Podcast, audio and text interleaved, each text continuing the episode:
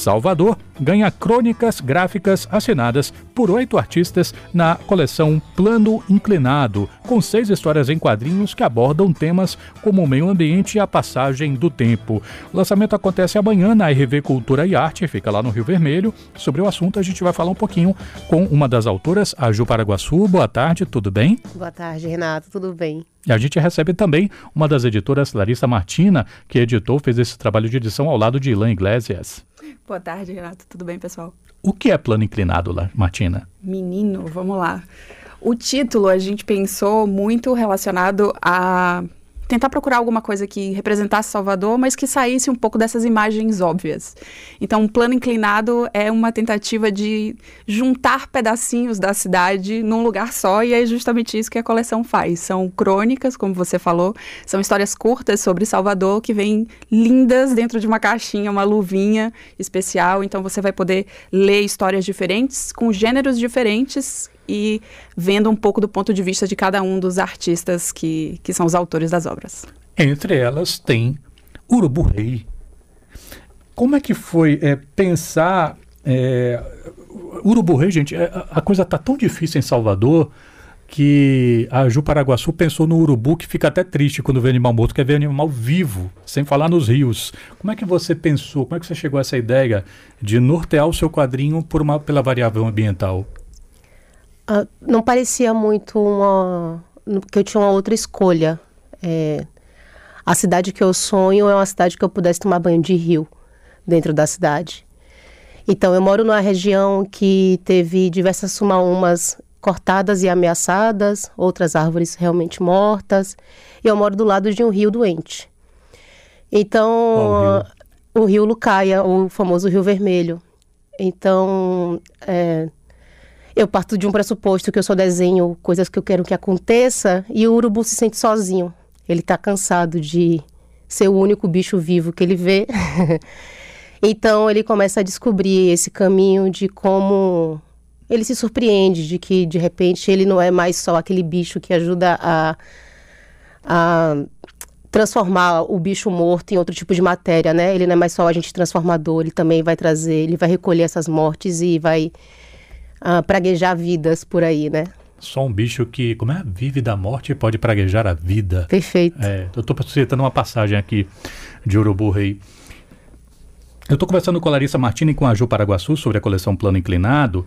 É, essa coleção, Larissa, está saindo pela RV Cultura e Arte, que é também uma galeria, naturalmente um espaço que recebe muita atividade de artistas visuais e anotadamente assim, uma inclinação da RV por esses artistas contemporâneos, essa moçada mais jovem. Né?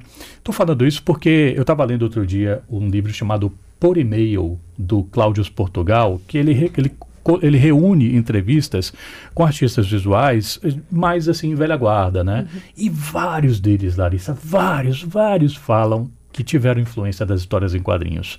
Mas se você for olhar, eu aposto que assim, a minoria esmagadora, ou talvez nenhum deles, jamais deve ter assinado uma história em quadrinhos. Eu conversei sobre isso com o Juarez Paraíso, que fala de Príncipe Valente, de não sei o quê, que ele adorava, mas nunca fez. Ele chegou, não, mas eu já fiz. Eu falei, não, não vale. Ele fez uma peça inspirada em histórias em quadrinhos.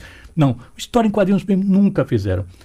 E uh, a RV, me parece que ela está conseguindo fazer esse trânsito. Artistas visuais que também passam a assinar uma história em quadrinhos. Me parece que foi a primeira vez em alguns casos aqui, não foi? Sim, geralmente é isso que acontece, é a primeira vez de muitos dos autores. A ideia do nosso selo, na verdade, é fazer justamente isso: é convidar um artista visual da cidade, porque também a gente só publica histórias que se passam em Salvador, então a gente quer pessoas que tenham essa vivência da cidade, claro, para escrever.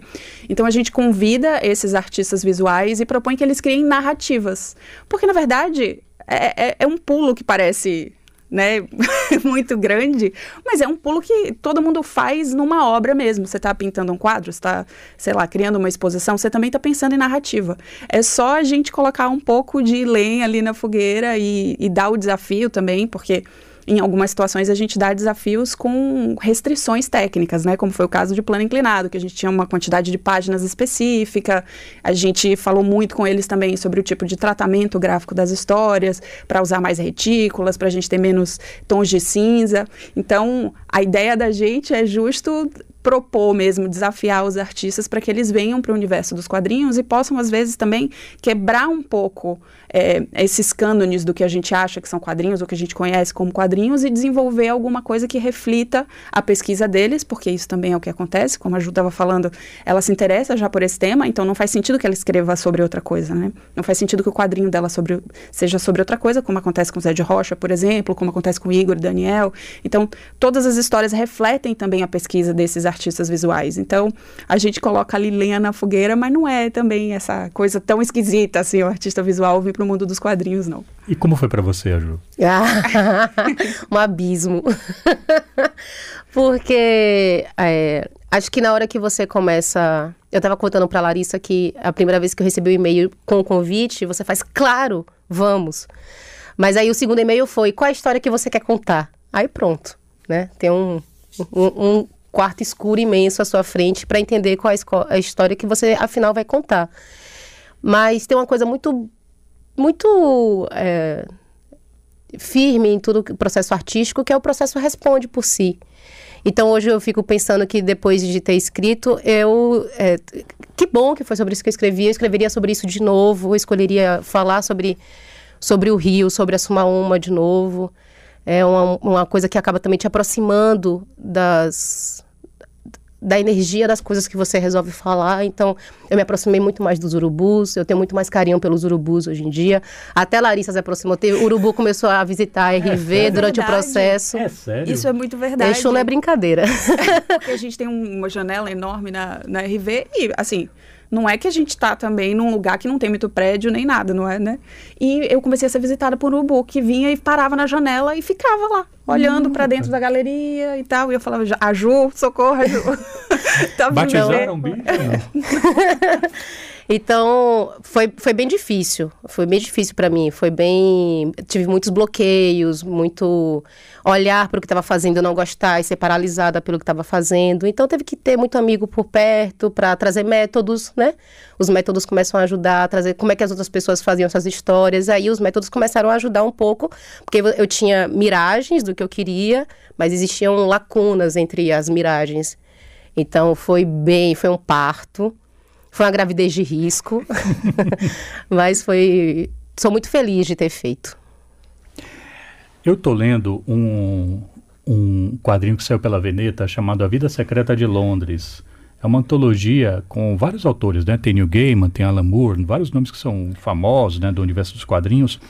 E tem um artigo que abre esse, esse livro em que o não lembro se foi o Roger Cruz que, que assinou, enfim, o articulista lá fala um pouco sobre psicogeografia. Eu nunca soube desse negócio, rapaz, psicogeografia, mas em linhas gerais, ele está dizendo que os nossos comportamentos afetivos são afetados pela cidade onde nós vivemos. Sem dúvida. Meio que a gente é expressão de onde estamos, né? Queria saber se vocês entendem da mesma forma, é, em especial no caso da RV, se a editora se pensa da mesma forma, né? A Ju.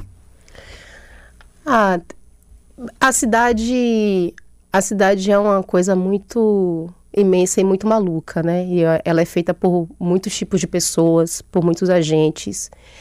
E eu acho que ela se modifica e modifica todos o tempo todo, porque a gente é atravessado por tudo que ela vive e tudo que a gente vai vivendo junto com ela. Então, com certeza, é, existe é, cartografias afetivas que nos marcam pelo que a gente vive na cidade, o que, que a gente passa na cidade. Eu sou uma, uma garota do interior, sou da Chapada Diamantina, mas vim morar aqui muito nova para essa coisa de estudar e vivo esse, essa dualidade de ir e voltar e me sinto é, batizada por duas regiões, porque eu já moro aqui há tantos anos que eu, eu certamente me sinto soteropolitana e fui muito enegrecida por Salvador, por exemplo, que é uma coisa que eu não vivia tanto lá no meu interior.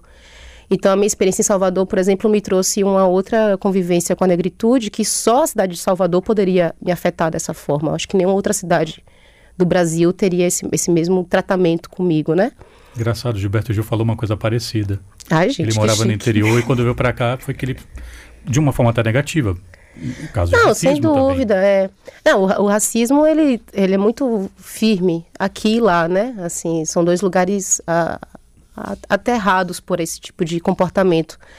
Mas é isso, acho que Salvador, por exemplo, na minha experiência, é uma coisa que é muito determinante, que é o enegrecimento que se tem se você passa a viver Salvador. E, e eu acho que a cidade ela nos marca com suas cartografias o tempo todo. Se você se permite estar na cidade, né? Porque tem quem, se, quem viva isolado da cidade também. Larissa. é, eu acho, eu concordo com a Ju também, assim. Eu acho que quando a gente criou o selo e um pouco do que a gente faz até nas exposições e os artistas que a gente representa, tem sempre essa tentativa de falar sobre a gente, de falar sobre Salvador, de que maneira Salvador também pode ser um cenário de uma história que é universal, no sentido de que ela fala sobre temas que todo mundo passa, ou, né, ou questões que, que, que são discutidas em todos os lugares, mas que não precisa só um quadrinho se passar em Nova York para aquilo ter um valor para qualquer pessoa do mundo. A gente pode falar sobre a gente de uma maneira como a gente fala fala mesmo, usando as palavras que a gente usa normalmente, mostrando os lugares que a gente vê todo dia pela janela e ainda assim conseguir fazer um trabalho que seja potente, que consiga chegar em todo mundo. O, a ideia é sempre essa, assim, que a gente possa ser é, que a gente mesmo consiga falar da gente, que a gente não deixe isso para outra pessoa também, né? Para que a gente venha falar do que importa realmente para a gente. É, é, Larissa que com o Ilan, né, tá à frente da, da RV, que lançou vários quadrinhos sobre Salvador, né, Cidade Motor, é, a, a, Rocha Navegável que chegou a ser indicada um prêmio importante, né, é, é, de Anguleme. Uh, e eu estava comentando outro dia, acho que até com você, Larissa, sobre esse momento assim de 2023. Eu fiz um levantamento que já está desatualizado, né, apontando nove lançamentos em quadrinhos baianos neste ano de 2023. E quando eu falo somente dos quadrinhos baianos, estou falando de quadrinhos impressos, naturalmente, né? Se eu for para webcomics, aí e, e já está desatualizado. Para você, Larissa, qual é o momento hoje dos quadrinhos baianos? Eu acho que tem uma galera, assim, a gente tem como a gente teve é, a livraria de quadrinhos durante muitos anos, né? Então a gente viu muita gente com 13, 14 anos começando a fazer e essas pessoas estão começando a publicar agora. Então eu acho que vai vir uma galera que conseguiu né? Hoje também tem uma facilidade de autopublicação e de outras coisas. Então tem uma galera que conseguiu vir praticando há muito tempo. Né? Então, por exemplo, só para puxar a sardinha para minha brasa, na nossa coleção, por exemplo, a gente tem uma história da Maria Mariô, que é uma artista, por exemplo, que a gente conheceu durante o 24 Horas de Quadrinhos em 2016. Quer dizer, então eu acho que vem uma galera aí que já está é, criando há bastante tempo, que vai conseguir maneiras de produzir mesmo o material. Eu estou acompanhando e estou achando muito legal também a diversidade de temas também, né? Porque às vezes é, tem alguma coisa que está muito em voga, digamos assim, todo mundo está conversando sobre uma mesma coisa, mas não é o que está acontecendo. Tem coisas mais históricas, tem coisas mais futuristas, assim, eu estou achando interessante. Fica à vontade, então fiquem à vontade para convidar o povo para o lançamento. Pronto, então. Vai, anfitriã. Pronto. Pessoal, todos convidados, hein? O lançamento amanhã, às 19 horas, na RV Cultura e Arte, que fica ali no Rio Vermelho, na subidinha da Federação, bem perto da Carajadadinha. Os autores vão estar tá lá para autografar todo o material e bater um papo, um papo com quem quiser conversar, né? Aproveitar, minha gente, para pegar os autógrafos de todo mundo, né? Que é bom também. É. Maravilha. Obrigado, Obrigada, Ju, Renato. pela vinda aqui ao, ao nosso estúdio para falar também sobre a sua contribuição com esse urubu que saiu das páginas dos quadrinhos e foi visitar a Larissa lá na RV. Muito obrigado. Axé. Obrigada Obrigado, também. Larissa. Obrigada aos ouvintes. Obrigada. Obrigado, pessoal. Bom lançamento, pessoal. Saúde para vocês e para os seus. Obrigada.